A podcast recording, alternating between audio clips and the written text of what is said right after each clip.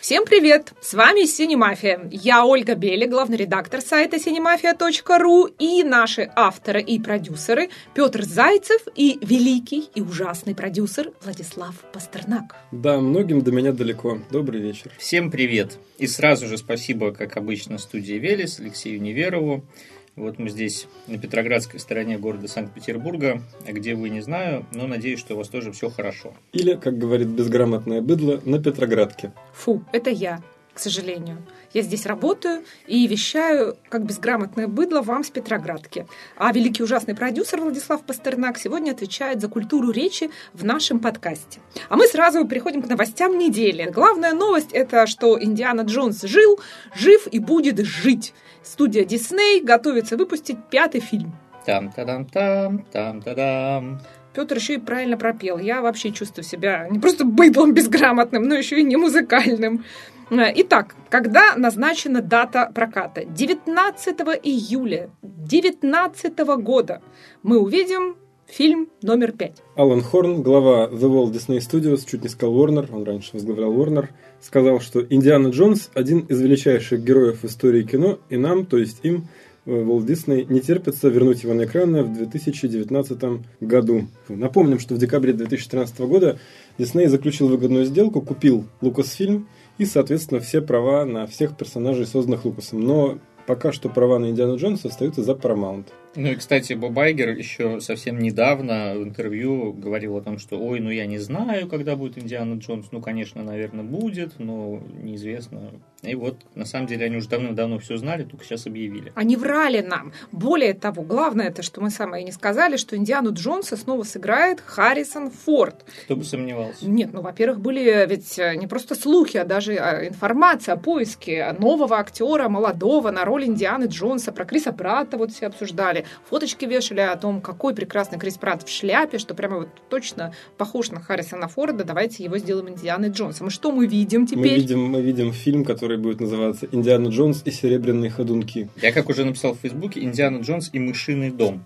На самом деле, мне безумно интересно, а, как они уболтали Форда, потому что вот в «Звездных войнах» уболтали Форда сняться на условии того, что Хана Соло убьют. Я надеюсь, как бы все уже посмотрели, никому это не спойлер. Будет, конечно, очень весело, если в пятом «Индиане Джонсе» Индиану Джонса тоже убьют, чтобы Форд смог спокойно уйти на покой. А вот у меня как раз вот такие подозрения закрались. Ну, может быть, его не убьют, но мне кажется, что он тоже вот появится в этом фильме и эм, передаст бразды археолога из Кани, чем он там занимается-то, поисков хрустальных черепов и прочее-прочее, кому-то другому. То есть вот. примерно как это случилось в Звездных войнах, когда он практически передал бразды на том мосту. Да, но только в Звездных войнах вот он умер, а здесь мы надеемся, что он там, не знаю, уйдет на покой. И я, насколько понимаю, в четвертом фильме с э, его сыном, сыном Индиана Джонса, была такая попытка, но просто Шайа Лабаф никому не понравился в этой роли, а потом сошел с ума и вообще вот да, не удался фокус. Да ладно, он не сошел с ума, это называется Э, акционизм. Это такое направление в искусстве. Ну, кому-то акционизм, а кому-то сошел с ума. Павленский сошел с ума? Нет, признан Большие вменяемым. баталии ведутся, Владислав. Э, ну, вот я как быдло, видишь, считаю, что сошел с ума, а ты как культурный продюсер. Акционизм. А мне вообще понравился Шайя Лабаф э, в «Индиане Джонсе», и по мне так было бы здорово, если бы его вернули. Но, к сожалению, он вместо Индианы Джонса предпочитает теперь кататься в лифте, смотреть кино с самим собой в прямом эфире, и ему не до Харрисона Форда и всей этой вот археологии. Ну, слушай, Оля, если ему предложат, я думаю, что он перестанет кататься в лифте, снимет с головы бумажный пакет и пойдет сниматься спокойно совершенно. Мне кажется, в этой новости самое интересное не то, что будет с Индианой Джонсом в исполнении Харрисона Форда. Понятно, что уж что-нибудь они допридумают. А, интересно, что в пресс-релизе обозначены имена продюсеров, тех самых Кэтлин Кеннеди, которая начинала свою карьеру еще ассистенткой на первом Индиане Джонсе или на втором, а, и ее мужа Фрэнка Маршалла. И они же, собственно, видимо, будут продюсировать, как, ну, как, поскольку Кэтлин Кеннеди глава Лукасфильм теперь, они будут продюсировать всю картину. А вот самого Джорджа Лукаса никак не упоминают. То есть Джордж Лукас снова в пролете. Звездные войны у него отжали, и Индиану Джонса отжали. Мне кажется, ему просто пофиг. За 4 миллиарда долларов, я думаю, он может себе позволить. Но мне кажется, все-таки Индиана Джонс никогда не был для Лукаса таким же э, любимым детищем, как Звездные войны. Все-таки это больше Спилберговская история. Ну, вот. Э, Кстати, да, важно сказать же, что Стивен Спилберг будет снимать пятый фильм, как и все предыдущие четыре. Ну, Спилберг тоже, как и Харрисон Форд, в общем, не молод. В бой идут одни старики. отстаивают старое, доброе, хорошее ламповое кино, как вот сейчас модно говорить. Будем надеяться, что нам все это понравится в любом случае. Еще одна новость, э, радостная для патриотов, о том, что книгу Дмитрия Глуховского экранизируют в Голливуде. Речь идет о книге «Метро 2033». Глуховский долгое время э, говорил, что очень, так сказать, с недоверием относится к тому, чтобы к его великому творению прикоснулись своими грязными лапами долбанные америкашки. Но теперь сменил гнев на милость и, э, в общем, только рад. Мало того, он еще говорит, что надеется, что его книгу будет снимать не какой-нибудь заштатный режиссеришка, а сам Дэвид Финчер. Вот делать больше нечего. Но вообще вот продюсер э, фильма э, будущего по книге Глуховского это Майкл Де Лука, который как раз работал над социальной сеть фильмом, который снимал Дэвид Финчер. Но Прав... заметим, что он еще и 50 оттенков серого делал. Ну и теперь вот еще «Метро 2033». Но смотрите, с Глуховским уже довольно долго беседовали разные голливудские студии. Первый еще в 2012 году, ну это, по крайней мере, то, что известно. Первый, может, и раньше. Да, первый заинтересовалась официально MGM, или, как ее еще называют, MGM. А, но э, переговоры с автором тогда зашли в тупик. Вот, а теперь все хорошо. Ну, надо сказать вообще, вдруг кто-то не читал, я, например, о чем, о чем книга, о чем будет фильм. Да, я вот читал э, и саму книгу, и продолжение, несколько вот этих вот ответвлений, которые писали авторы под брендом э, Глуховского. Значит, э, в фильме рассказывается история о том, как после атомной войны в 2033 году в московском метро, так сказать, сохранилась жизнь и зародилась новая цивилизация. То есть люди, москвичи, спустились под землю, заселили станции, заселили туннели. А, там помимо людей обитают различные мутанты. И на каждой станции появилось мини-государство. Поэтому ну, какие-то станции объединились в альянсы, какие-то враждуют между собой. И мне кажется, что это дико интересный мир, но вот для меня вопрос очень простой. Вот мы э, все там бывали в Москве, знаем эти станции, они все носят какие-то названия, там с чем-то связаны с какими-то историческими событиями. А, вопрос, как это будут делать в Голливуде? Оставят ли они только саму фабулу, саму идею, что в метро между станциями идет война?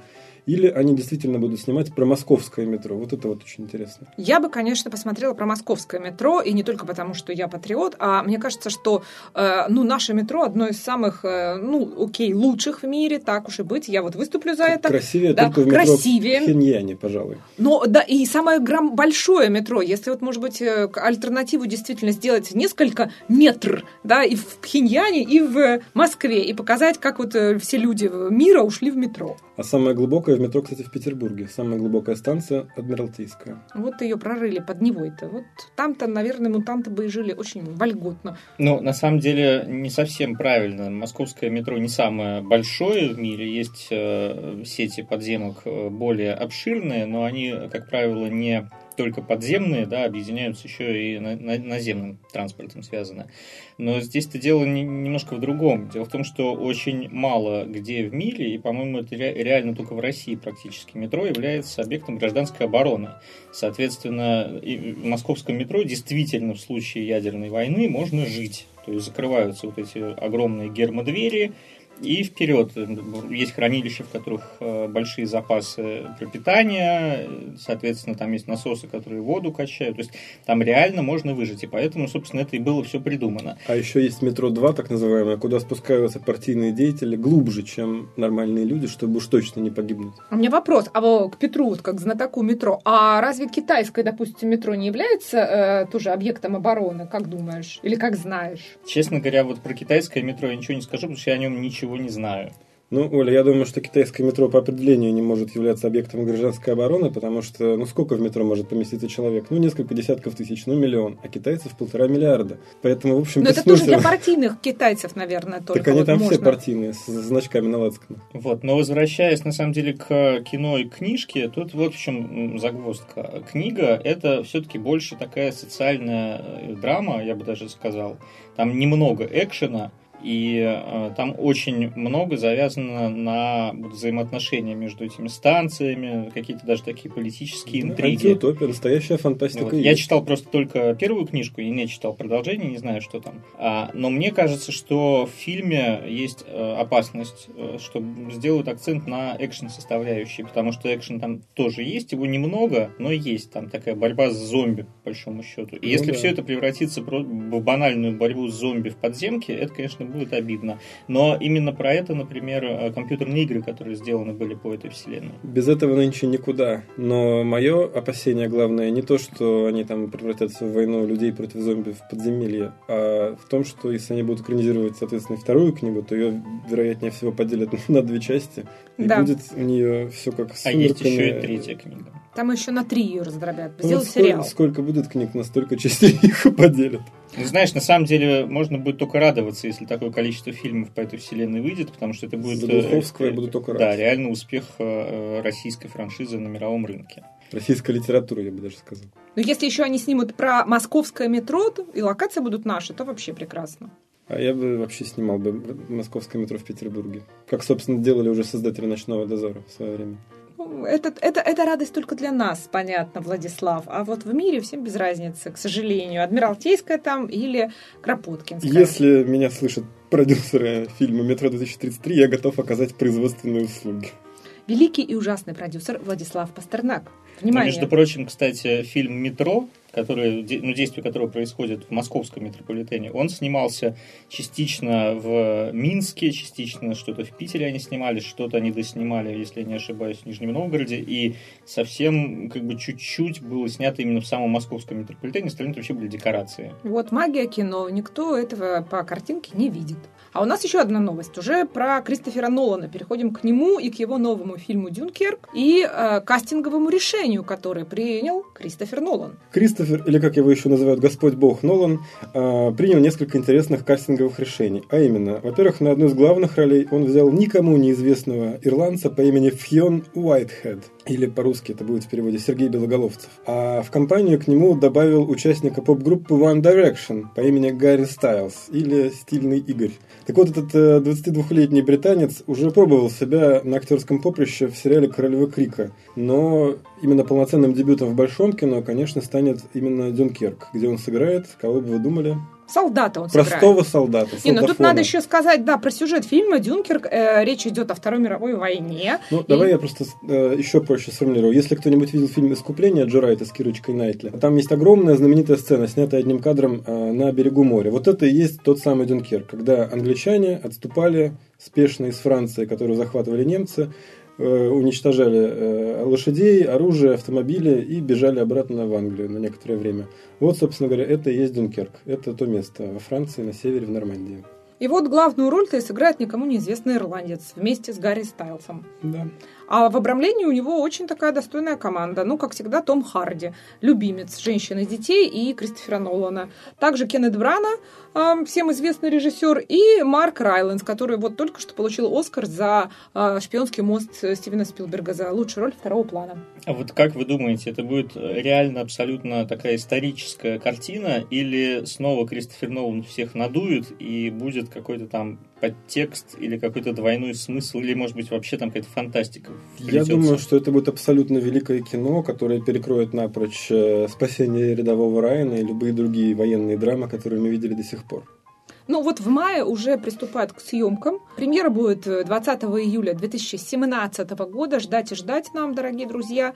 Э, но я думаю, что как в мае начнут снимать, так пойдут как раз фоточки со съемочной площадки, какие-нибудь там утечки. Так что мы с вами все подробности узнаем. Снимать он будет на 65 миллиметров и на IMAX, э, и на то, и на другое. Но я вам могу сказать, что я видел, как это выглядит в настоящем большом кинопленочном IMAX. Смотрел «Интерстеллар» в Лос-Анджелесе, и лучше ничего на большом экране я до сих пор не видел. Ура Кристоферу Нолану. Я надеюсь, что он откроет нам новое клевое актерское имя. Вот этот вот Фьон Уайтхед выучим. Выглядит парень симпатично. Это я уже для девочек так специально вещаю. Поэтому, если он еще и актер клевый и в таком огромном фильме такого режиссера сыграет, станет новой звездой. Тома Харди вот нам открыл же, кстати, да, Нолан. Многие вот. открыли себя Харди именно в «Инсепшене». Не говоря уже про Леонардо Ди Каприо, для некоторых, которые только вот возлюбили Это его которые люди. Которые не видели «Титаник»? Да, которые не видели «Титаник». И, и которые и фильмы Скорсезе, да. да, и не верили, что он хороший актер, а посмотрели ну, он такие, о, Лео, да, ну вот, видите. Ну, а теперь с небес от Господа Бога Кристофера Нолана на, на нашу грешную землю, в Россию матушку. К богине а, победы Ники. К богине победы Ники, да. Значит, а, в честь этой богини а, была названа первая и главная российская кинопремия Ника. Наконец-то названы шесть российских кинокартин, претендующих на премию Ника в номинации «Лучший фильм». В этот шорт-лист вошли «Милый Ханс, дорогой Петр» Александр Миндадзе. Картина только-только вышла в российский прокат. «Битва за Севастополь» Сергея Мокрицкого или Мокрицкого, как его еще называют. «Батальон» Дмитрия Месхиева.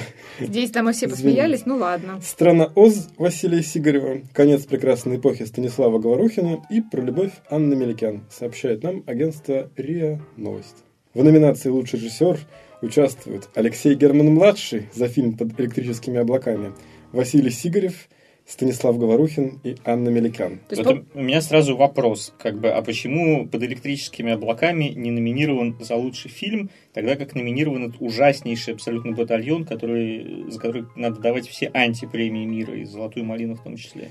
Ну, Петр, это же вопрос вкуса. У вас вкус такой, а у Академии такой. А, кроме того, вы же не знаете, какими они повязаны обязательствами с Дмитрием Месхиевым и продюсерами этой картины а, Игорем Угольниковым, Федором Сергеевичем Бондарчуком и Дмитрием Рудовским. Может быть, они все друг другу должны, например.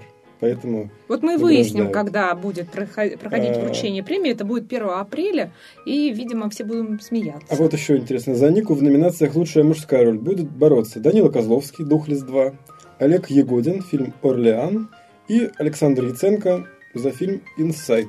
Здесь я хочу напомнить, что, например, «Золотого орла» в этой номинации получил вообще Федор Бондарчук за фильм «Призрак». А э, я уверена, что Нику получит Данила Козловский. Ну, куда? Как? А, я вот не видел фильм «Инсайд» и даже не слышал о нем до тех пор, пока его не Будет смешно, если а, Александру Яценко дадут приз. Непременно дадут. А вот лучшая женская роль, возможно, достанется кому из трех – Ирина Купченко, Училка, Юлия Пересильд, Битва за Севастополь или Яна Троянова, Страна Оз. За кого голосуем? Я за Пересильд. Ну, я думаю, что как и Золотого Орла, да, дадут Пересильд. И а, вот справедливо. Так, премия в номинации «За честь и достоинство», почетная премия, будет называться именем Эльдара Рязанова. Ее лауреатом стала Алиса Бруновна Фрейндлих – а премию имени Алексея Германа, старшего, разумеется, не младшего, он еще Получит Алексей Герман младший. Нет, петербургский классик Виталий Мельников. А премию за вклад в кинематографические науки и критику образования получит а, главный редактор журнала «Искусство кино» социолог Даниил Дондурей. А, обладателем же приза за вклад а, в отечественное телевидение стал режиссер телесериала «Однажды в Ростове» Константин Худяков.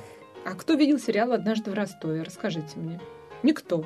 Ну, но вклад, уже видимо, вклад. существенный стоит посмотреть. То есть не форца, не э, измены, не все те проекты, про которые говорили реально все массовые зрители, э, это все мимо. Нет, ну, однажды главный... в Ростове шел по Первому каналу, на самом деле, конечно, Метод, его, например. его смотрели, но немножко на другую аудиторию. Это же главный российский принцип вот, э, награждать искусство. Вот что никому не понравилось, что никого не зацепило, не заинтересовало, то и вклад.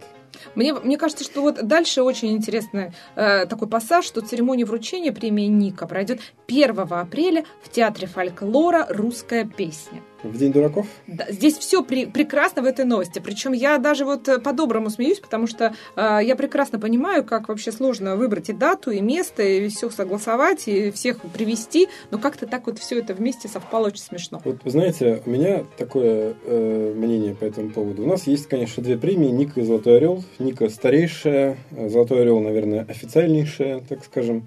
Но вот если бы между этими двумя премиями не было вот этого вот антагонизма и противостояния, если бы Михалков каждый раз не снимал свои фильмы с номинацией, если бы Ника не пыталась обязательно там как-то уколоть его, если бы э, как-то хотя бы пересекались более часто э, номинанты, как между «Золотым глобусом» и «Орлом», было бы гораздо лучше. А так, понимаете, эти две премии, вместо того, чтобы выделять действительно качественное кино, занимаются противостоянием. Подковерными интригами. Что интересно, при этом Нику возглавляет кто? Андрон Кончаловский. Кончаловский, родной брат Никиты Сергеевича. То есть это такая братская ненависть у них да. получается.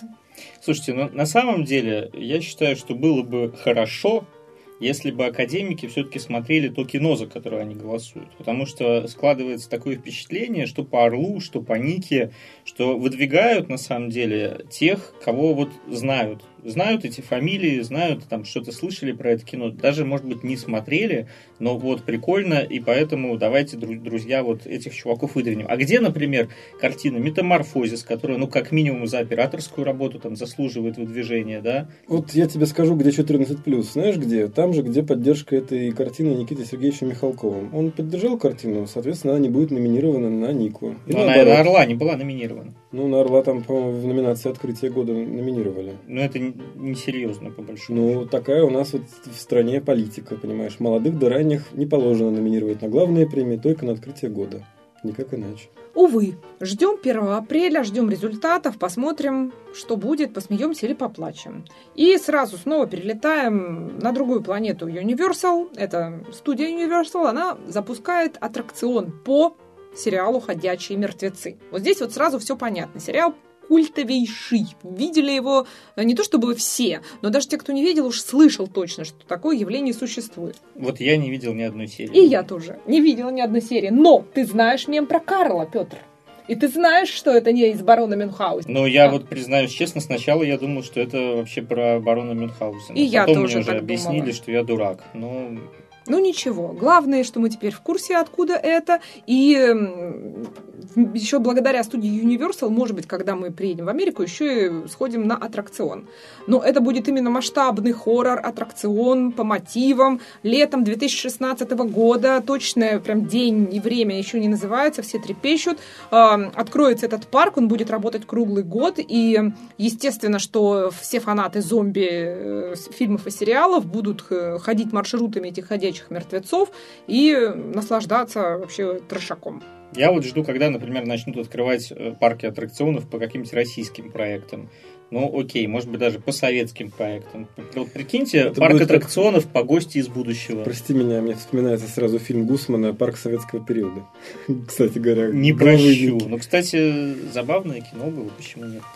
Но мне кажется, а какие у нас могут быть аттракционы? Вот гости из будущего. Э, Дальше. Не принято было в СССР снимать кино аттракционное. То есть, да, были там отдельные какие-нибудь пираты 20 века или неуловимые мстители, но у нас практически не было вот этих вот персонажей, так сказать, иконических, да, которые бы вот прямо вот с одного силуэта ты его узнаешь. То есть были там такие, как в «Бриллиантовой руке» или «Афоне», да, но это другого типа кино. Какой аттракцион можно сделать по «Бриллиантовой руке» или по «Афоне»? Беготню по кораблю или там по Стамбулу, где они там? Ну, не знаю, например, можно было бы сделать э, какой-нибудь аттракцион по фильму «Большое космическое путешествие» или по «Отрокам во Вселенной». Земля Я думаю, только по мультфильмам можно было бы. Вот по Алисе... Ну, по мультфильмам есть. Есть Сочи парк, который, собственно, в Сочи построен. Там использованы персонажи многих мультфильмов и По советских, «Тайне третьей и планеты» отечественных, я бы ну, как бы и российских. У нас не было принято в русском кино, в советском кино создавать миры. Вот сейчас делают там «Обитаемый остров», «Дуэлянт», э, кто там еще? Он дракон. Он дракон, да. Тут уже создают, понимаешь, компьютерная графика, все такое. А у нас традиция была культурная в СССР какая? Соцреализм. Все. На этом. Петров Васечкин. Ну, это тоже соцреализм. Шерлок Холмс. И это соцреализм. В общем, Шерлока грусть, Холмса грусть. снимали э, в Риге и у метро «Черная речка». Ну вот по этим памятным местам. Но шутки Там шутками. теперь трусы продают в том доме, который играет особняк э, э, в Шерлок Холмсе. Падение дома Эшеров просто. Ну, в общем, лето 2016 года фанаты всех зомбаков вперед на студию Universal. Ну и важнейшая новость в области отечественного кинотелебизнеса. Телеканалы ищут зрителей в интернете. Это прям вот продолжение нашего разговора про то, что канал СТС э, закрывал многие проекты, потому что у них были низкие рейтинги в эфире, но при этом был колоссальный успех в интернете. И мы вот рассказывали про сериал «Выжить после», который спасали фактически зрители, потому что они в интернете писали петиции, оставляли там кучу сообщений, что верните сериал, мы очень хотим его в эфир. Его вернули, правда, на канал СТС Лав, но тем не менее. Мало того, мы тут го- говорили уже с руководством ТНТ, с Валерием Федоровичем, э, и услышали, что они бы и рады выпускать свои сериалы в интернете, но там не могут они померить никакую аудиторию, поэтому, собственно говоря, и бизнеса там большого не, не получается, поэтому они все, все премьеры только в эфире. Так вот, э, смысл в том, что наша замечательная компания, которая измеряет рейтинги, TNS Russia, начала оценивать рейтинги популярных проектов не только в эфире, но и в интернет-среде. И эти данные в перспективе могут добавить телеканалам до 6% аудитории. То есть, что это значит? Реклама будет дороже опять, у каналов опять вырастут бюджеты, соответственно, вырастет качество продукции, ну и, собственно говоря, все вытекающие последствия. Но я правильно понимаю, что покупая рекламу как бы в рамках проекта, получается, она будет выходить и в эфир телевизионный, и встраиваться в интернет? Ну, я не знаю, как они будут разделять между, так сказать, интернетом и э, эфиром, тем более, что у каждого канала свои методы распространения э, телепродукции своей в интернете. У кого-то на собственном портале, кто-то через Рутюб, кто-то еще где-то. Вот. Ну, по крайней мере, я думаю, что product placement, который в сериалах, в общем, встречается, будут точно исчислять уже не только исходя из аудитории э, эфирного э, вещания, но и интернет-вещания. Ну вот как сказала, собственно, генеральный директор СТС Медиа Юлиана Слащева, что теперь не будет digital аудитории, то есть там онлайн, да, а будет единая аудитория ТВ-контента. То есть, собственно, будет мериться аудитория действительно не по каналу доставки контента, да. а по самому контенту. Ну вот смотри, Игорь Мишин, э, гендиректор ТНТ, еще когда в феврале давал интервью коммерсанту и говорил, совершенно непонятно, почему э, цена контактов в традиционном эфире и в цифровой среде разная. Тут он совершенно прав. Мало того, я думаю, что на самом деле публика, которая в цифровой среде потребляет контент, она, наверное, более даже платежеспособна, чем та, которая смотрит эфир. И совершенно логично, что именно интернет-контакт должен быть даже, даже дороже, чем э, телевизионный. Ну уж, по крайней мере, его точно надо учитывать, и не просто там, о, этот интернет, как сейчас принято почему-то. Все гоняются, с одной стороны, за популярностью в сети, а с другой стороны, э, интернет, порталы, ресурсы интернет-аудитория считаются всегда на каком-то последнем месте по важности, значимости и популярности. Другое дело, вот как будут считать теперь? А, именно как в интернете, по контактам, по CTR, так сказать, или как раньше было принято на телевидении, там, по долям, по рейтингам? Ну вот они разрабатывают как раз эту систему, то есть не пришли еще к консенсусу. Но, тем не менее, действительно, э, наконец-то пришло понимание, что э, зрители не ушли фактически из телевидения, они смотрят телевизор просто по-другому. Ну вот, например, у меня нету в комнате дома телевизора но при этом я смотрю много телевизионного контента друг, другими путями, там где-то через э, вещание в онлайне, да, там Первый канал вещает прямо на сайте, например, там шоу «Голос» я смотрю на сайте Первого канала. Там сериалы какие-то, там того же ТНТ, СТС, я смотрю, собственно, на легальных э, ресурсах, которые предоставляют. То же самое для меня, например, телевизор давным-давно уже не телеприемник, а просто монитор для Blu-ray проигрывателя, в общем-то. В общем, а, наконец-то. А телеконтент я смотрю на компьютере. Все правильно. Ты не один такой, наконец-то нас начали считать. И с нами начали считаться. Но вот не все. Например, Первый канал, который не использует данные TNS, сказал, что будет приветствовать все эти изменения только тогда, когда они перейдут в практическую зону. Но Первый канал сам себе считает рейтинги. Известно, что он, в общем, давно Но при этом Первый канал же делает очень интересные вещи. У них есть, например, сайт э, кино1tv.ru, и они туда выкладывают некоторые свои сериалы, полностью, даже до выхода их в эфир, причем в хорошем качестве. Точно так же, например, на этом же сайте они выложили э, Шерлока, вот э, новый эпизод. И причем который... стоимость э, серии, даже не серии, а сериала, они продают э, не по серии, не поштучно, а за продукт. Там вполне приличные, вернее, приемлемые деньги, ты спокойно можешь это потратить и радоваться жизни, не бежать к экрану. Но тут надо не забывать еще вот что. Дело в том, что Первый канал, в отличие от, например, тех же СТС и ТНТ, существует не только на рекламные доходы, но и на дотации. Он глубоко убыточен. И миллиарды рублей в ее бюджете – это деньги налогоплательщиков. Поэтому Первый канал может себе позволить плевать на интернет-аудиторию, не считать ее, не пользоваться услугами рейтинговых агентств и так далее. И при этом именно они все-таки делают что-то для интернет-аудитории. Так вот мы подсластим. Ну, деньги у них на это есть, конечно. Ну и, собственно, переходя к разговору про просмотр э, на домашнем экране, на том же компьютере или телевизоре, тут пришла совершенно э, сногсшибательная, на мой взгляд, новость из-за рубежа, и выяснилось, что э, великие режиссеры Стивен Спилберг, Питер Джексон и Мартин Скорсезе э, дружно поддерживают э, проект, так называемый The Screening Room. Э, что это такое? Это э, идея о том, что можно показывать фильмы, которые вот выходят в прокат, в то же время сразу дома. То есть вот э, вышел фильм в кинотеатре, кинотеатре. И в этот же день ты можешь посмотреть его дома на домашнем экране. Ну, я думаю, что Шон Паркер, который это все придумал, должен вообще сидеть. Как он должен сидеть за Napster, который он создал, так он должен сидеть за этот стартап. Э, ну, потому что, смотри, 50... Это же тот человек, который предложил э, Цукербергу отказаться от артикля The в названии Facebook. Да, да, да. И за это он тоже должен сидеть. В общем, Шон Паркер это все придумал со своим другом Прэмом Акараджу. Суть проекта какая? 50 долларов и ты смотришь фильм э, в день премьеры у себя дома. А, вот смотри, а, кинотеатры уже достаточно давно боролись э, с любыми попытками э, уменьшить окно между кинорелизом и домашним релизом. Значит, там сначала было 8 недель, потом 6, и когда его попытались сначала там, уменьшить от двух недель до нуля, кинотеатры просто перестали брать фильмы тех студий, которые это делали, в прокат. Вот я думаю, что когда эта э, история будет реализована, э, кинотеатры поступят точно так же. И будут, во-первых, правы. Во-вторых, э, кинотеатры, как ты знаешь, э, тратятся не только на э, то, чтобы привлекать зрителей к себе, но они еще тратятся на различные защиты от пиратства. Например, оплачивают дорогостоящие системы, которые позволяют там, в автоматическом режиме засекать использование оптики в кинозалах, там, на охрану. Вот э, эти картинки там перед сеансом, объявления, там, уважаемые зрители, там, видеозапись в нашем зале запрещена.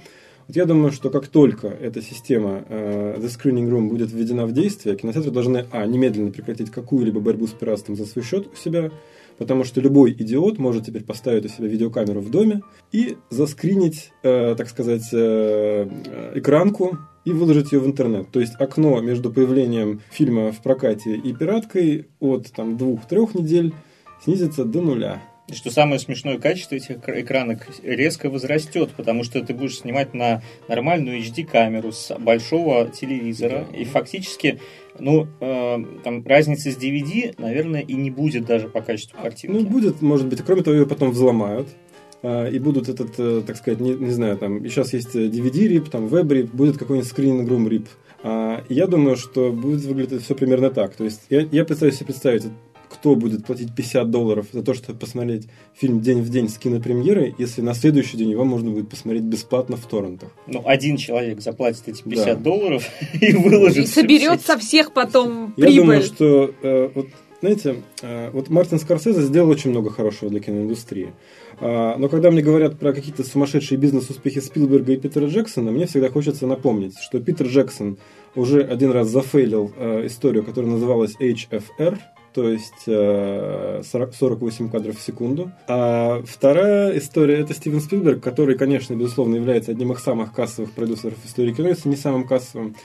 Но вспомните его самый крупный стартап, это компания DreamWorks, которую он, безусловно, основал. Она сделала в 90-х и 2000-х годах много прекрасных кинокартин. Она пыталась стать менеджером, но в итоге буквально несколько обломов, и студия потеряла и кассу, и деньги, и самостоятельность, и сейчас она просто очень большой продакшн через э, другие студии, катающие свой контент. А ну, вовсе не major.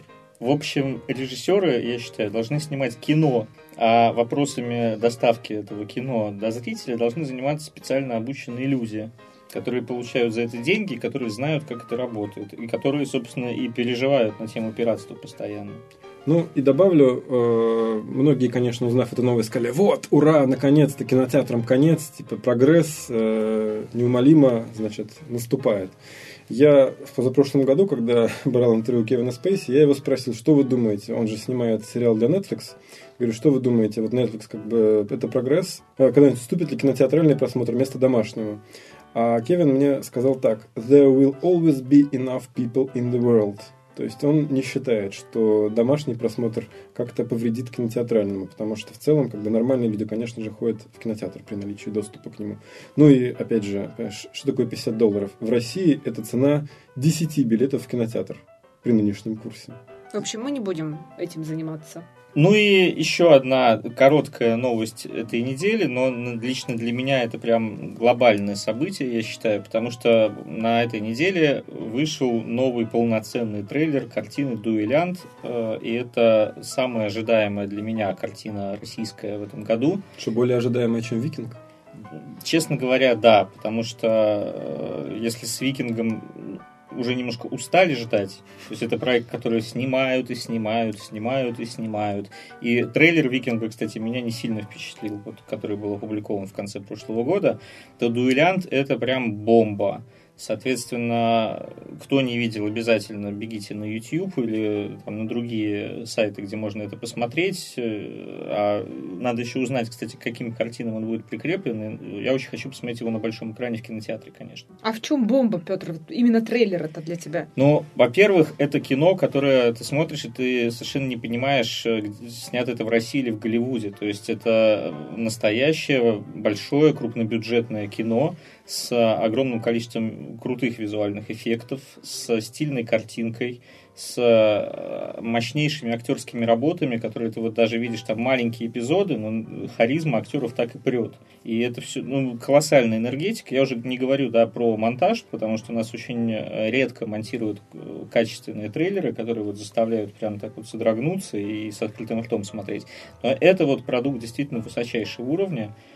И я прям в огромном восторге. То есть у меня градус ожидания этой картины вырос еще в несколько раз.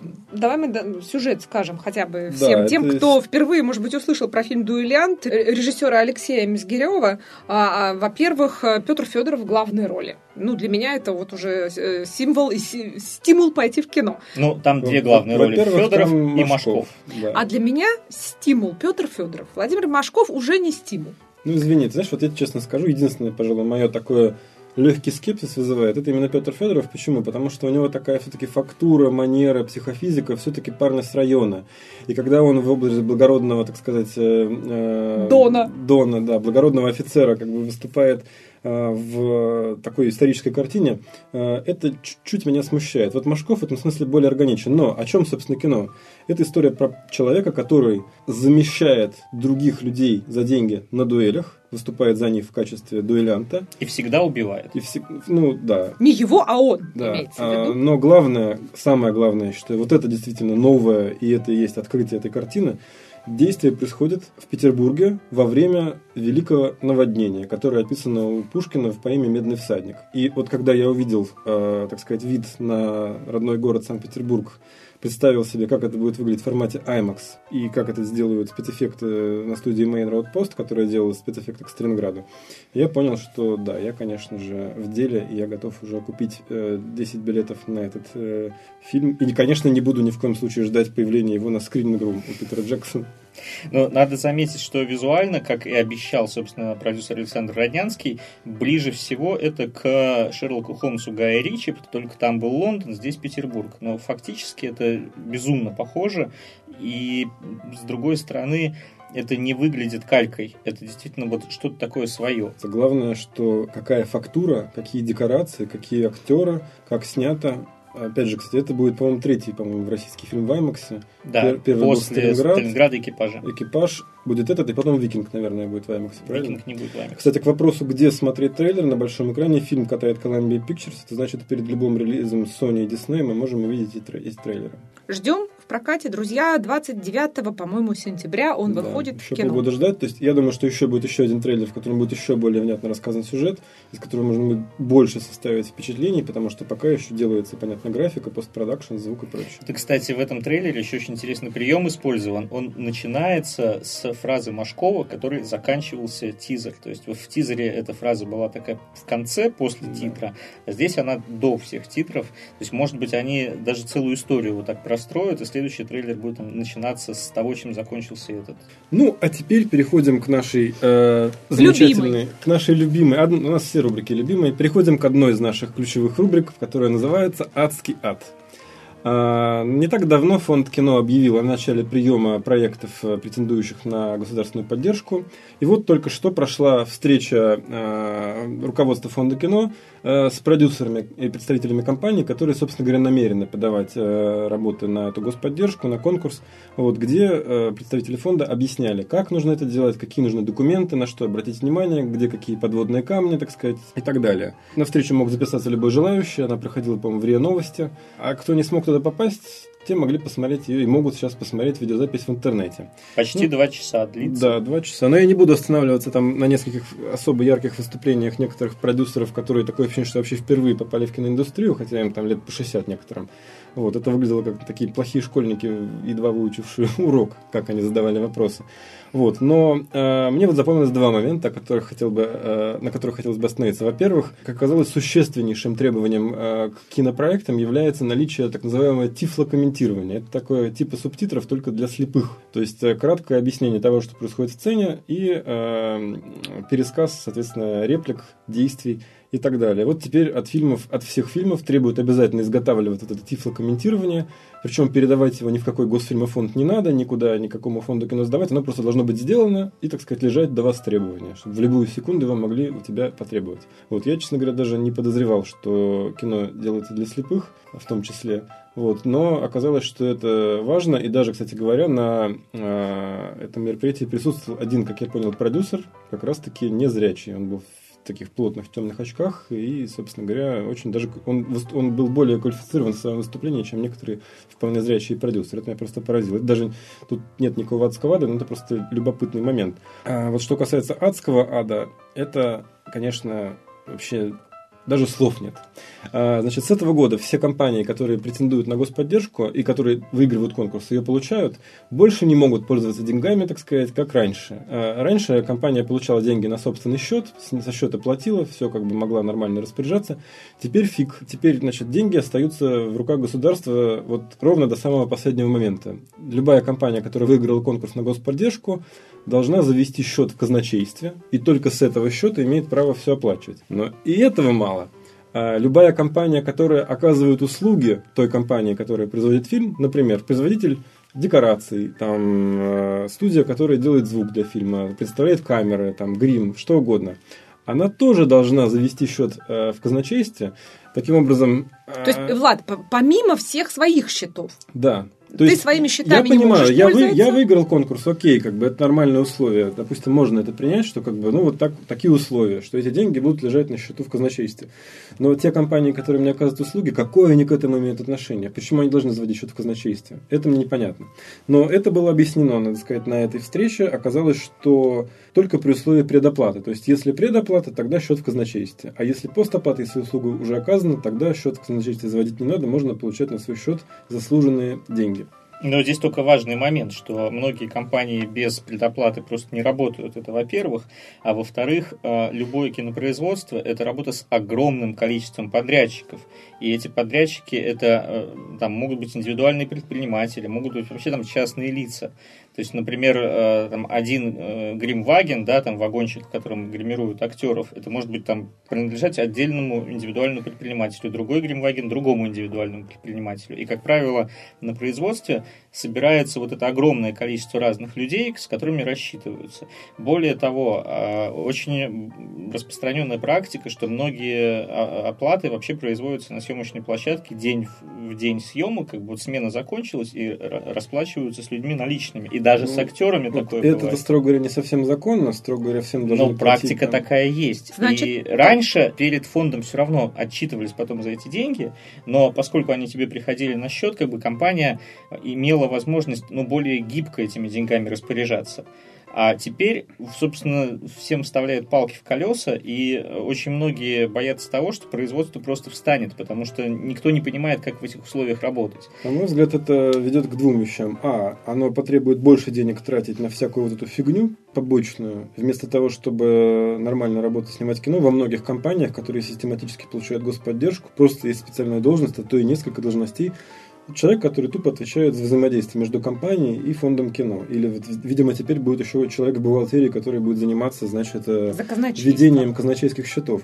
Но это еще не все, дорогие друзья. А, вот очень эффектно выступил финдиректор э, одной из крупнейших наших компаний, кинокомпании СТВ Максим Уханов на этой встрече. Он задал два вопроса. Значит, первый он взял договор в руки. Э, там, э, ну, когда компания выигрывает конкурс, с ней заключается договор, по которому она обязана, собственно говоря, как презентате сделать фильм. И говорит, смотрите, ребята, государство вкладывает в любой фильм не более 70%, то есть не более, может и 50 сложить, правильно? А мы, частные компании, вкладываем не менее 30%. То есть можем, опять же, те же 50%. Мы, говорит, с вами равноправные игроки на этом рынке. А раньше государство имело право контролировать те деньги, которые оно вкладывает. То есть вложила там вот эти свои там 50-70% и следит за их э, расходованием. А теперь по новому закону она может контролировать еще и те деньги, которые вложила сама кинокомпания. Говорит, с какой стати? Говорит, почему вы лезете вообще в мой карман, в мой кошелек? Это мои собственные деньги, я их вкладываю. Как бы, при чем тут ваш контроль? Это первое, то, что он спросил. Ну и второе, э, он говорил по поводу санкций, которые применяются к нарушителям исполнения этого договора. А, ну, грубо говоря, смысл такой, если компания не в срок сдала фильм, не сделала то самое пресловутое тифлокомментирование или еще что-то, сразу же фонд кино, как агент Министерства культуры, имеет право отозвать всю господдержку, которая была выдана, и мало того еще потребовать проценты за пользование значит, деньгами вот, в соответствии со ставкой рефинансирования в одностороннем порядке. Уханов совершенно справедливо заметил, с какой стати, говорит, почему в одностороннем порядке эти санкции применяются, мы с вами равноправные игроки. Почему мы не можем к Министерству культуры такие санкции применить, если оно не вовремя про деньги прислало? Или там еще Вообще не прислало. Почему, в конце концов, мы не можем этот договор пересматривать? Мы, говорит, вместе работаем на рынке. Не вы нам заказываете кино делать, а мы с вами сотрудничаем. Вот. Ну и, естественно, на это руководство фонда, которое там присутствовало, быстренько сказало, ой, ой, мы ничего не знаем, мы этих вопросов не решаем, это все Министерство культуры. А потом выяснилось, что Мединский даже не является членом попечительского совета фонда кино. Собственно, в Министерстве культуры не так давно э, замели заместителя Мединского за страшные махинации. По-моему, уже двух даже. Да, даже не да. одного. И Мединский снова сказал, что ой-ой, как же так, я ничего не знал. И получается как-то странно, что министр культуры и тут не знает ничего, и про это ничего не знает. И вот такой вот Шоколад светлый ни в чем человек. Не виноват. Да. Но я все-таки добавлю несколько комментариев э, к тому, что сказал Владислав. Э, надо понимать, что вот эта вот э, история с казначейством, это, конечно, не козни, которые построены исключительно против кинематографистов. Это, в принципе, условия любого субсидирования государственного с этого года в любой сфере. И кино здесь просто не стало исключением. Все, с одной стороны, э, и в Министерстве культуры, и в Фонде кино понимают, что э, именно кинематографистам это все гораздо сложнее, потому что сам процесс производства и всех э, финансовых взаиморасчетов очень сложный в этой сфере. Но пока исключение для кино делать никто не хочет, несмотря на то, что у нас год российского кино был объявлен. Ты знаешь, вот мне все это напоминает такую ползучую национализацию. То есть это нормальная рыночная экономика, частное управление бизнесом, мы идем вот назад, назад в совок. Ну, в целом, да. Я просто имею опыт работы с фондом кино, потому что как продюсер подавал один проект, собственно, на финансирование, который мы в результате не получили.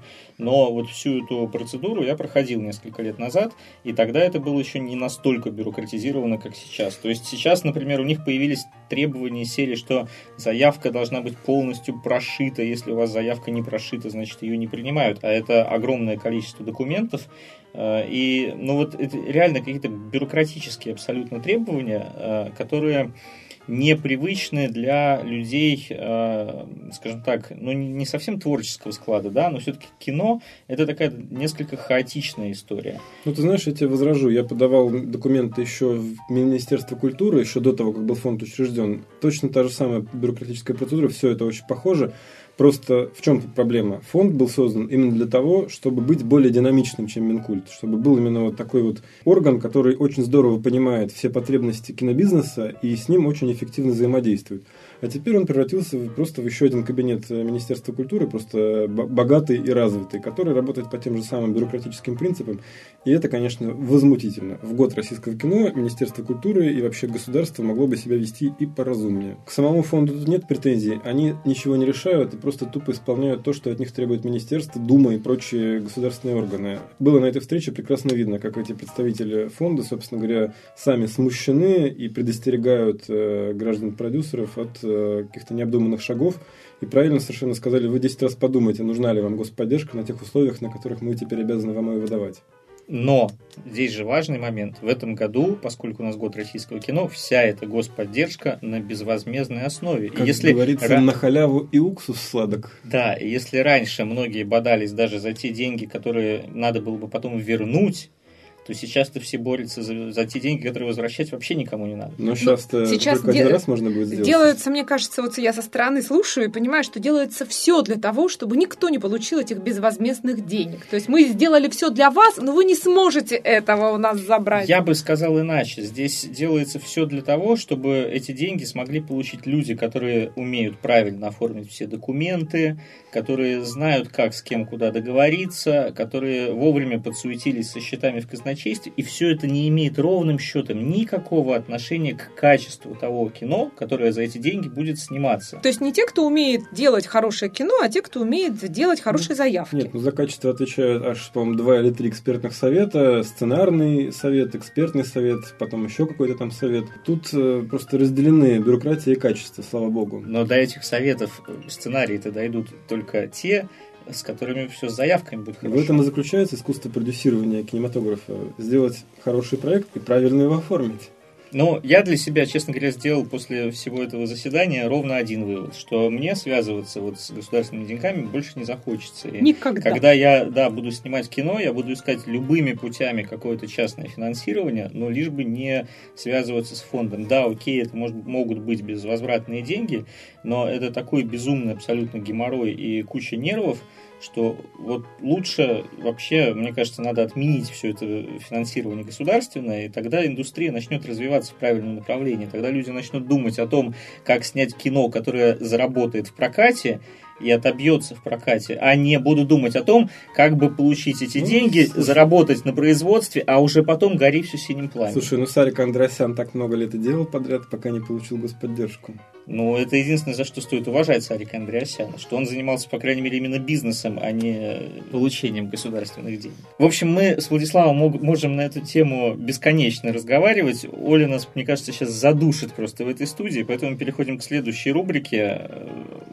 Называется она у нас «Ответы на вопросы слушателей». И вот здесь э, Алекс Дворецкий оставил нам комментарий, собственно, после предыдущего нашего подкаста, когда мы рассказывали о французских комедиях и пытались понять, в общем, э, умер этот жанр или не умер. Вот что пишет Алекс. Позвольте не согласиться с тем утверждением, что виноват зритель, а не Франция, когда вы обсуждали качество французских комедий. И в данном случае речь не о Франции, а о зрителе, который якобы виноват. Как же так? Ведь сначала кино снимается, и только потом его смотрят. И зритель не может быть виноват в том, что ему подсовывают низкокачественное кино. Никто же не учитывает тех зрителей, которые не досматривают фильм и выходят зала. Все, билет куплен, деньги с кассы не вернешь. Кстати, данный вопрос был хорошо показан в сериале «Озабоченные» в сцене с известным актером, которому приходится сниматься в отстойных сериалах, потому что бабушкам не понять его сложной игры в серьезных ролях. По-моему, все эти разговоры о невиновности зрителей из серии «Нашим кинотворцам не повезло с народом», а похоже, что наоборот. Но, кстати, да, я очень хорошо помню этот эпизод из сериала «Озабоченные», где э, получается, что актер страдает из-за того, что он снимается во всяком говне, а, потому что бабушки ничего другого смотреть не будут. А бабушка ему выговаривает, что я смотрю это говно, потому что ты ни в чем другом не снимаешься. Вот такой вот парадокс. Ну, тут, я думаю, как бы палка о двух концах, как обычно в таких ситуациях. Наверное, вось- 80% э, фильмов э, снимаются именно потому, что зритель их смотрит. То есть продюсеры, там, режиссеры, сценаристы, кто еще за это отвечает, смотрят на то, что было популярно в прошлом году или там месяц назад, и запускают новые проекты, ну, грубо говоря, в, в рамках тренда, аналогичные.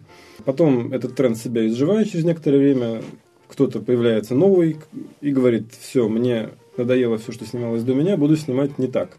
И так появляются новая волна, появляется новая, новый Голливуд, появляется Люк Бессон, появляется Тимур Бекмамбетов, Сарик Андросян, и кто бы то ни было еще, то есть появляются новые веяния, э, когда кому-то из кинематографистов надоедает вот это вот смотреть э, то, что себя уже, так сказать, исчерпало.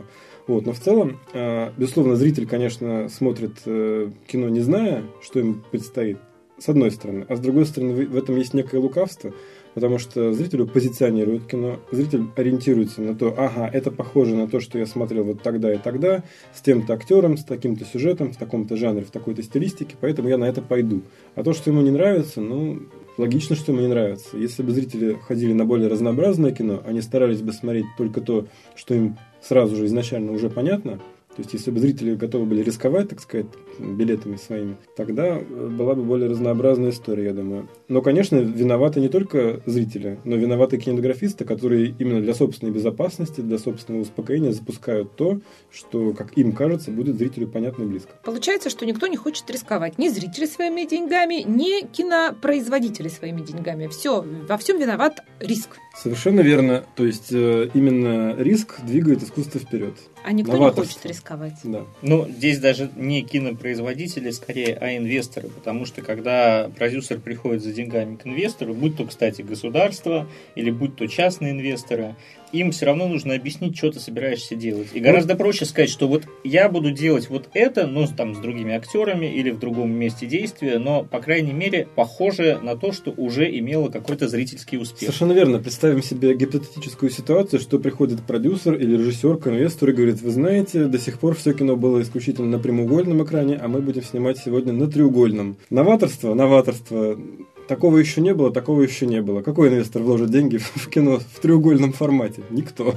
Министерство культуры. Это вряд ли, если только Никита Михалков предложит. Ну и в результате э, кино на треугольном экране будет снято за копейки каким-нибудь артхаусным режиссером, получит призы на фестивалях, и вот тогда-то, может быть, кто-то задумается о том, чтобы снять блокбастер тоже на этом же треугольном экране. А если снимет Никита Михалков, такое кино получит не только призы на фестивалях, но и Золотого Орла. Может быть, даже и Нику, наконец-то. Вот так они и примирятся. А мы сразу перейдем к нашей рубрике «Что смотреть в кино?». И тут, кстати, э, продолжение продолжение вот этой темы про отсутствие риска и новаторства фильм «Падение Лондона». Вот, пожалуйста, яркий пример того, что мы снимем то же самое, что уже было успешно с теми же актерами, только добавим еще немножко нового. Ну, собственно, речь идет о фильме «Падение Олимпа» Антуана Фукуа, когда действие разворачивалось, собственно, в Вашингтоне, и фильм был про захват Белого дома. А тогда же был еще один фильм, который, по-моему, так и назывался «Захват Белого дома». «Штурм Белого дома» он назывался.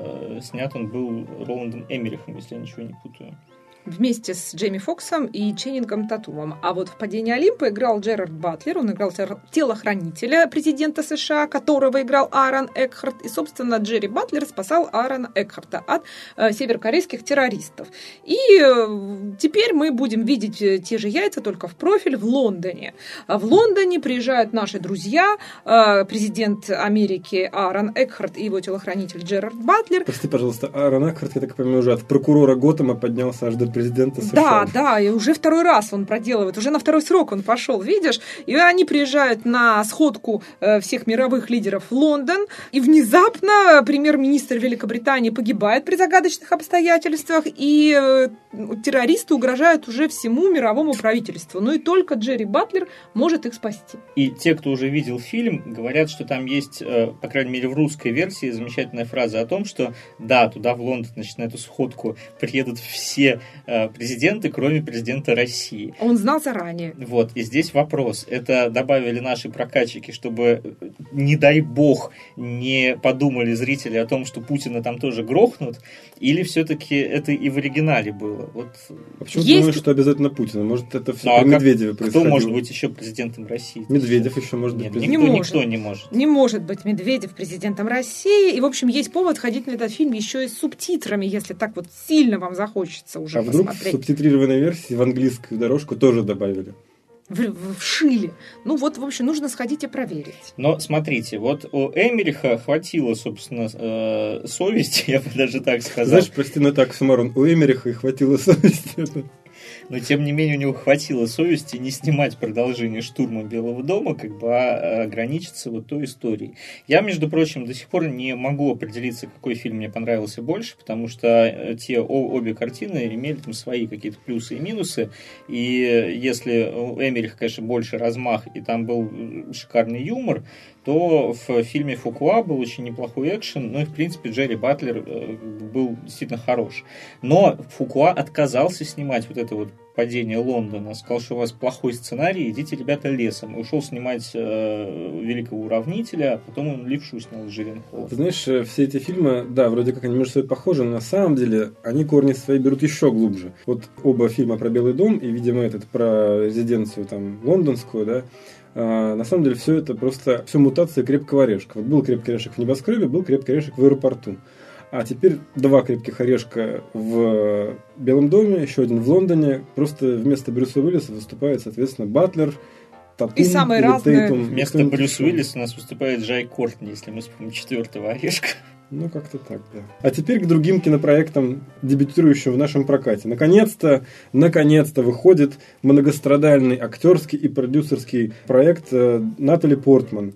Э, Называется он «Джейн берет ружье». А, Фильм был снят, между прочим, в 2013 году, и только Да, сейчас выходит режиссер его, значится, Гевин О'Коннор. Он заменил выбывшую тварь, которая развалила практически проект своим уходом. Там куча актеров сразу отказалась за ее уходом. Я даже забыл, как ее зовут от возмущения. Короче говоря, это вестерн. Зовут ее Лин Рэмси. Вот надеюсь, что не только я ее забуду, но и весь кинематографический мир забудет все, кроме этой выходки. Короче говоря, сюжет этой картины разворачивается на Диком Западе, где мужик, изрешеченный пулями, укрывается, спасаясь от бандитов на ранчо, кого бы вы думали, своей красавицы жены Джейн. А ей приходится обратиться за помощью к тому, кого она хотела бы видеть меньше всего, к своему бывшему любовнику. А, ну и для того, чтобы спасти свою семью от расправы, ей придется, так сказать, переступить через себя, забыть прошлое, забыть былые обидки и, в общем, взять в руки ружье. Собственно, в главных ролях Натали Портман, Юэн Макгрегор и Джоэл Эдгертон. Но в этом фильме могли сняться и Майкл Фассбендер, и Тоби Магуайр, Джозеф Гордон Левит, Том Хиддлстон. Вот, кстати, Джейк Никого- Джилленхолу тоже предлагали. Джуда Лоу звали. Никого из них мы не увидим из-за твари по имени Лин Рэмси. И Брэдли Купер должен был сниматься. Но, в общем, там постоянно все из-за каких-то конфликтов менялись, Конфликт переставлялись. очень простой, понимаешь? Она, как за- в лучших традициях Юрия Быкова, просто тупо не явилась на съемочную площадку в день съемок. Но она-то утверждает, что продюсеры поставили ее в такие условия, что она не могла снимать то, что она хотела снимать, а должна была снимать то, что хотели снимать продюсеры. То есть Удивительная ситуация, простите, для продюсерского кинематографа вообще. Она, видимо, просто в России росла, наверное.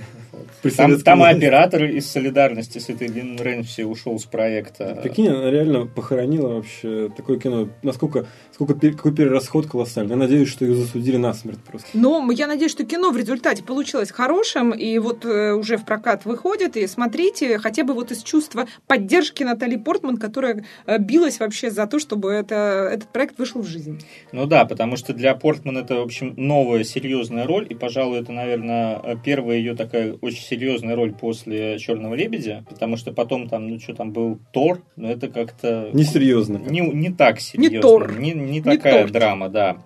И что еще интересно, э, это первый фильм за почти 10 с лишним лет, где Натали Портман снова играет с Юном Макгрегором. В прошлый раз они играли вместе в «Звездных войнах» в э, приквелах. И, между прочим, Джоэл Эдгертон тоже играл в «Звездных войнах», но он играл там э, совсем эпизодическую роль молодого Оуэна Ларса, дяди, собственно, Люка Скайуокера. То есть есть вероятность, что это будет четвертая крупнейшая роль в карьере Натали Портман наряду с, с Леоном, Звездными войнами и Черным лебедем. Да, и здесь, кстати, есть еще очень интересная пасхалка, которую явно Натали Портман придумала сама. А, Героиню ее в фильме «Джейн берет ружье» зовут э, Джейн Хаммонд. А, например, ее героиню в фильме «Ви, значит, Вендетта» звали Иви Хаммонд. А в Торе она играла Джейн Фостер. Так что это вот такой микс из имен ее героинь в предыдущих А, фильмах. Основателя парка юрского периода звали Джон Хаммонд. Есть ли какая-то связь между ними? Только Владислав может ее нам увидеть и рассказать. Следующий фильм «Запрос в друзья». Немецкий ужастик. Das ist ужастишь. Узась. Ужастишь страшная, на самом деле очень современная история о том, что а, вот мы с вами все живем, общаемся, учимся в одном учебном заведении и э, добавляем всех э, без разборов друзья к себе, ну, допустим, в Facebook, в какую-нибудь соцсеточку.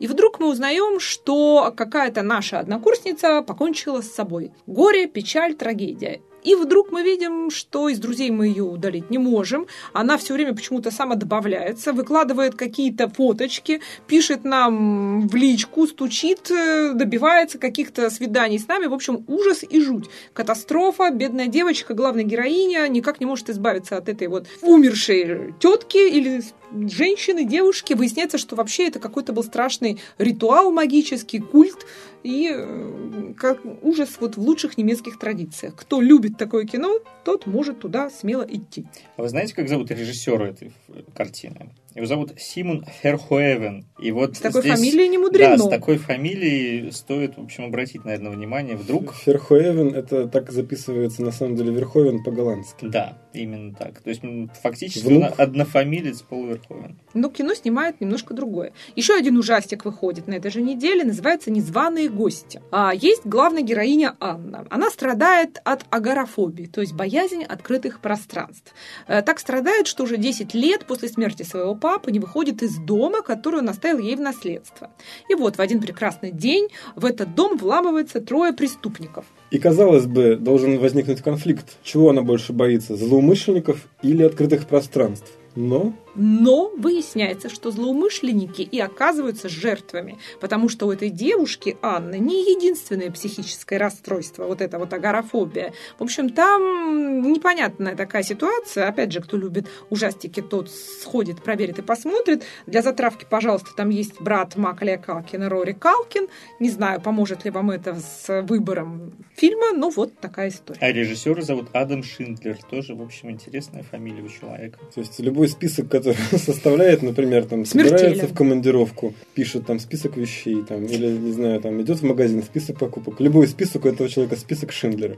На этой неделе в прокат выходит э, новая российская фантастическая комедия, которая называется Супер Боброва. И лучше бы она так не называлась.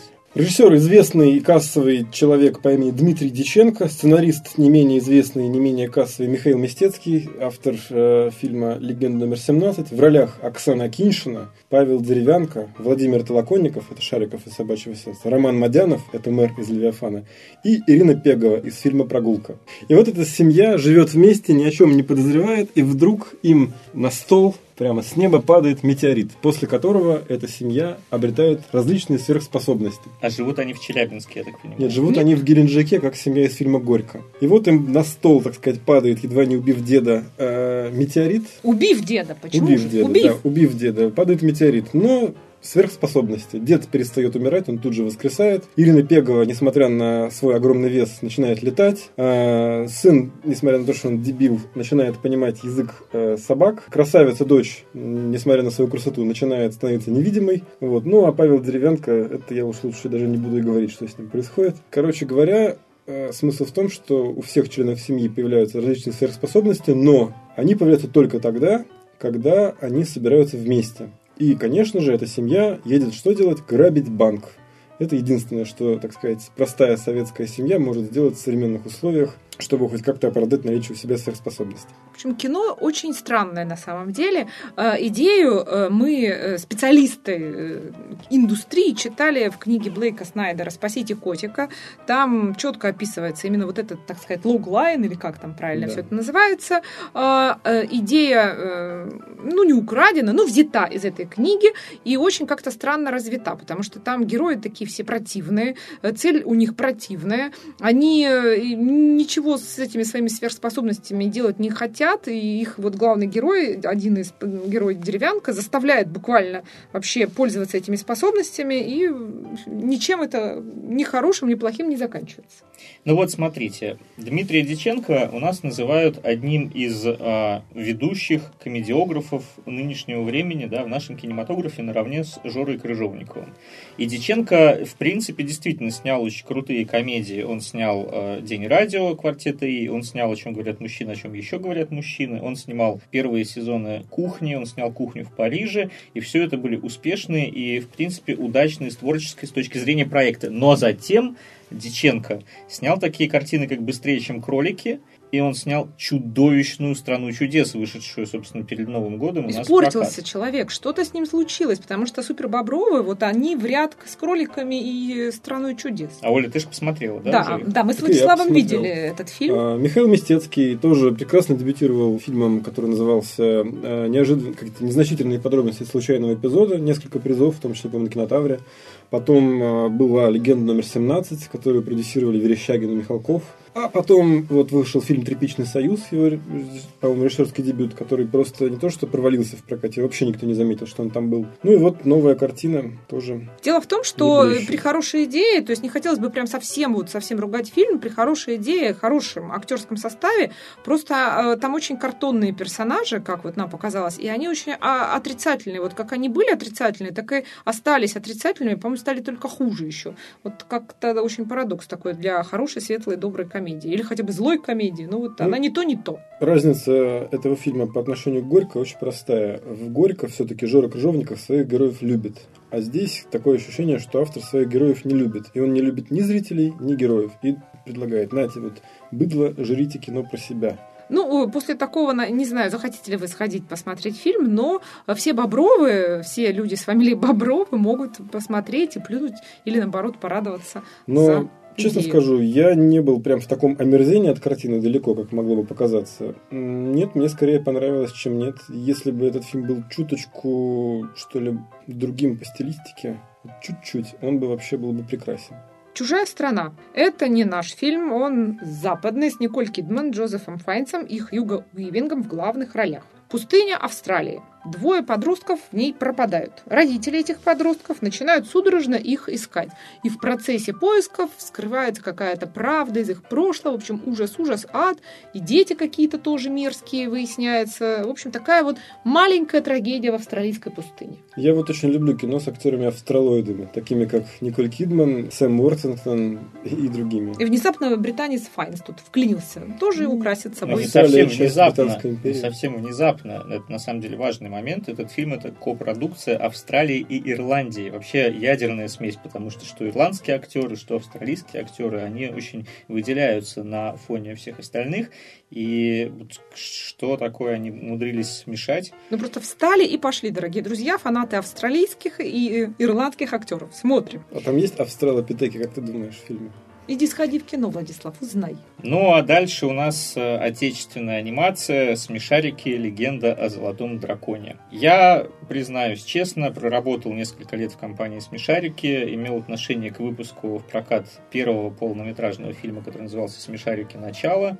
Э, очень нежно люблю эту франшизу, люблю студию анимации «Петербург» и болею всей душой за этот проект, но очень волнуюсь, что не получится потому что когда запускали в производство, собственно, второй полный метр, там были дичайшие совершенно споры на тему того, по какому сценарию все это снимать.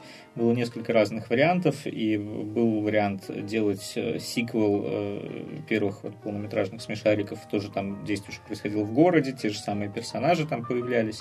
Но в результате решили от этого всего отказаться, сделать абсолютно самостоятельную историю, которая не является ни сиквелом, ни приквелом. Это просто ну, вот, история из жизни смешариков, не привязанная ни к чему другому. Э, и сделана она в духе, э, собственно, похождения Индианы Джонса. То есть э, это некие такие вот джунгли, какие-то племена, артефакты магические и прочее. Но будем посмотреть, что называется. Хотя у меня нет никаких сомнений в том, что это будет очень круто нарисовано, потому что первые смешарики произвели революцию в нашей отечественной анимации.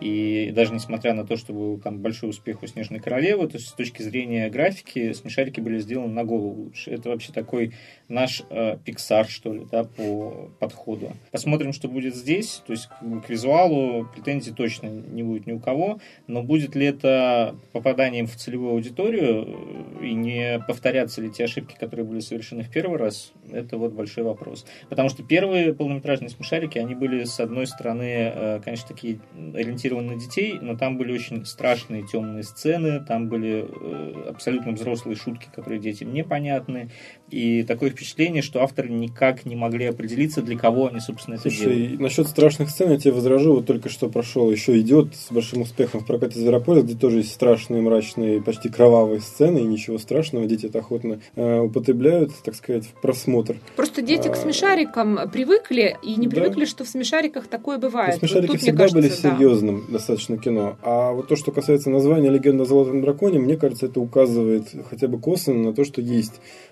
план на выход э, в китайский прокат А, а что касается китайского означает, проката, кстати. Что все финансово у них должно быть хорошо в этом случае. Что касается китайского проката, то вот, пожалуйста, те, кто не хочет смотреть смешариков, могут пойти на китайский мультик в 3D Король обезьян, где есть тоже дракон, кровожадный дракон, с которым вот всемогущий король обезьян, выпущенный мальчиком спустя 500-летнего заточения, в общем, он будет с ним сражаться. Мальчик, э, этот великий герой, король обезьян, который владеет магией и, разумеется, кунг-фу. Вот, пожалуйста, пожалуйста, насладитесь и посмотрите. Ну, слушайте, анимация там чудовищная. Я видел трейлер на большом экране, кажется, перед Зверополисом его крутили, но это, это невозможно. То есть вот э, если здесь как бы поставить их рядом со смешариками, то, конечно, китайский вот этот мультик про обезьян не выдерживает просто никакой критики. Это редкостный отстой, который вообще выпускают у нас, я не знаю зачем. В общем, для мазохистов кино, кино. Нет, не для мазохистов. Дело в том, что в Китае существует правило, чтобы фильм из какой-нибудь страны вышел в китайский прокат, нужно, чтобы эта какая-нибудь страна показала у себя китайский фильм.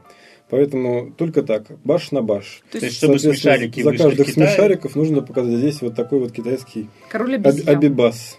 Король обезьян, или, Или там, там еще что-то, да, набор. Какой-нибудь другой дракон, там фильм э, бросовый какой-нибудь с Джеки Чаном. Ну, в общем, теперь, Грей. когда вы видите э, в прокатной сетке э, какой-нибудь китайский вот такой странный проект, знаете, что это наша сделка с совестью. Не Мы... просто сделка с совестью, это значит, что на этот фильм нужно идти, чтобы, так сказать, продвигать свою культуру в Китай. То есть, если мы хотим, чтобы китайцы смотрели наше кино, мы должны прекратить его смотреть, а смотреть китайское. Суровая схема, суровая. Вот э, я думаю, с фильмом «Контрибуция» примерно такая же. Его точно куда-то хотят толкнуть, э, видимо, в китайский... На телевидении, да, четыре серии опять будет. Нет, ну, смотрите, «Контрибуция» — это фильм, значит, э, Сергея Олеговича Снежкина, нашего все, так сказать, петербургского главы Петербургского союза кинематографистов. Повесть Леонида Юзефовича. Это детектив, где действие происходит буквально в одной комнате ну, не считая каких-то сцен э, снаружи этой комнаты, где полки белогвардейцев наступают.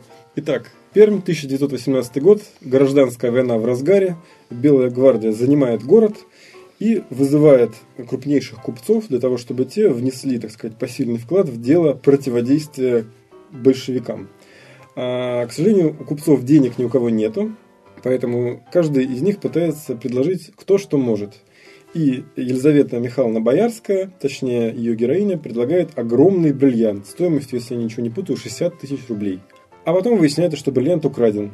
И генерал, белогвардеец Максим Матвеев, его играет по совместительству он муж э, Елизаветы Михайловны Боярской, он объявляет расследование, вытаскивает э, из тюрьмы приговоренного к смертной казни сыщика и говорит ему срочно найти вора, и тот, э, как Эркюль Пуаро или кто-нибудь такой, распутывает клубок и выясняет, кто же прав, а кто виноват. Значит, у фильма есть несколько версий. Есть версия час 40, которая выйдет в прокат. Есть версия 2, по-моему, 50, которую показали на Ленфильме э, на днях тоже э, группе зрителей. А в телевизионный эфир это выйдет в виде четырех серий насладитесь по полной, получается, и в кино, ну, там и есть на телеке. Там есть голая Лиза Боярская, там есть э, другая голая актриса. Там есть... Две голые актрисы. Прекрасное достижение для нашего кино. Там есть, значит, э, Максим Матвеев. Там есть... Тоже э, голый? Нет. Жаль. Там есть э, Носков. Там есть Артур Ваха, известный актер из театра комедии и другие, другие медийные лица. И все это очень дорого, богато, операторская работа, э, декораторская работа, костюмы, все, так сказать, из э, хранилищ Ленфильма извлечено и предложено на суд зрителей. А Пермь снимали в Кронштадте и завозили грузовиками туда снег. Ну, если не путаю, просто в Кронштадте уже снимали «Белую гвардию», которую тоже снимал Сергей Снежкин, правда, продюсер был Роднянский тогда, а не Пичугин, но тоже в Кронштадте. В Кронштадте вроде как фильм собирается открыть еще подразделение, чтобы там чаще и больше снимать. И еще больше снега туда завезут.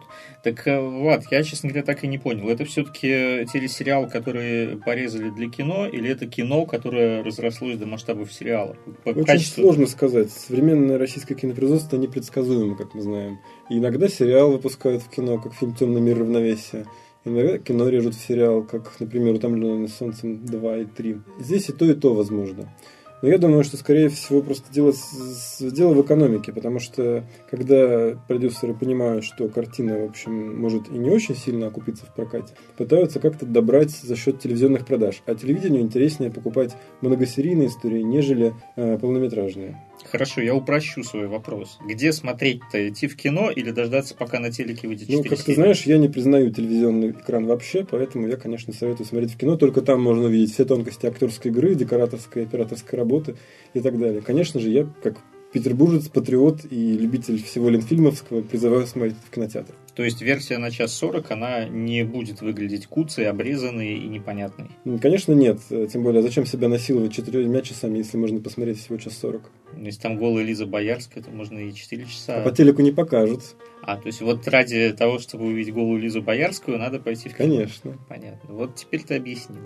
Ну и последнее, собственно, что у нас выходит в прокат, долгожданный выход в прокат, э, картина еще одного петербургского режиссера Александра Сакурова, это «Франкофония». Это документальный фильм, э, который рассказывает нам о судьбе уникальной коллекции произведений искусства из Лувра во время фашистской оккупации. Мы вот смотрим за ее э, пертурбациями, что да. там с ней произошло. Александр Николаевич Сакуров уже снял нечто подобное, ну не нечто подобное, а тоже снял в Великом музее в Эрмитаже 15 лет назад картину «Русский ковчег», которая, в общем, вошла в анналы мирового кинематографа благодаря тому, что это был первый, по-моему, фильм, снятый без единой монтажной склейки, задолго до Бёрдмана. Вот. А теперь вот снял в Лувре свое кино. В Венеции картина прошла с большим успехом. Поддержку ей оказала Роскиновлица Екатерина Мацутуридзе. Но сам Сакуров, конечно, сокрушался и говорил, что проблема в том, что он-то режиссер российский, но ни копейки русских денег в фильме нет, потому что русскому продюсеру или русскому зрителю или там русскому чиновничеству такое кино не нужно. Поэтому он говорил, что кино не совсем российское.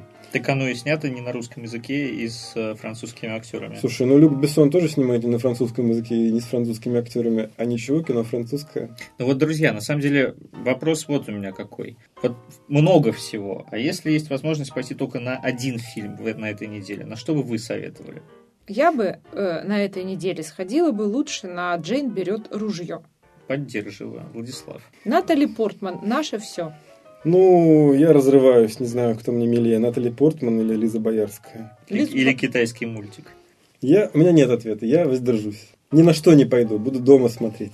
А вы... Я ни на что не пойду. Я экономить буду. В общем, выбор большой. И документалка Сакурова, и э, историческое кино российское, и мультик российский, и китайский. Идите, смотрите, наслаждайтесь, а также слушайте наш подкаст. Э, ставьте лайки, звездочки, рейтинги, пишите нам э, вопросы, мы будем на них отвечать. Читайте сайт cinemafia.ru. С вами в студии была я, Ольга Бели, главный редактор сайта Синемафия, наши продюсеры и авторы Петр Зайцев, и хохочущий немножко мне в ухо великий ужасный продюсер Владислав Пастернак. И незримо с нами присутствовал Алексей Неверов, которому еще раз спасибо за то, что приютил нас в студии Велес. До новых, друзья, встреч.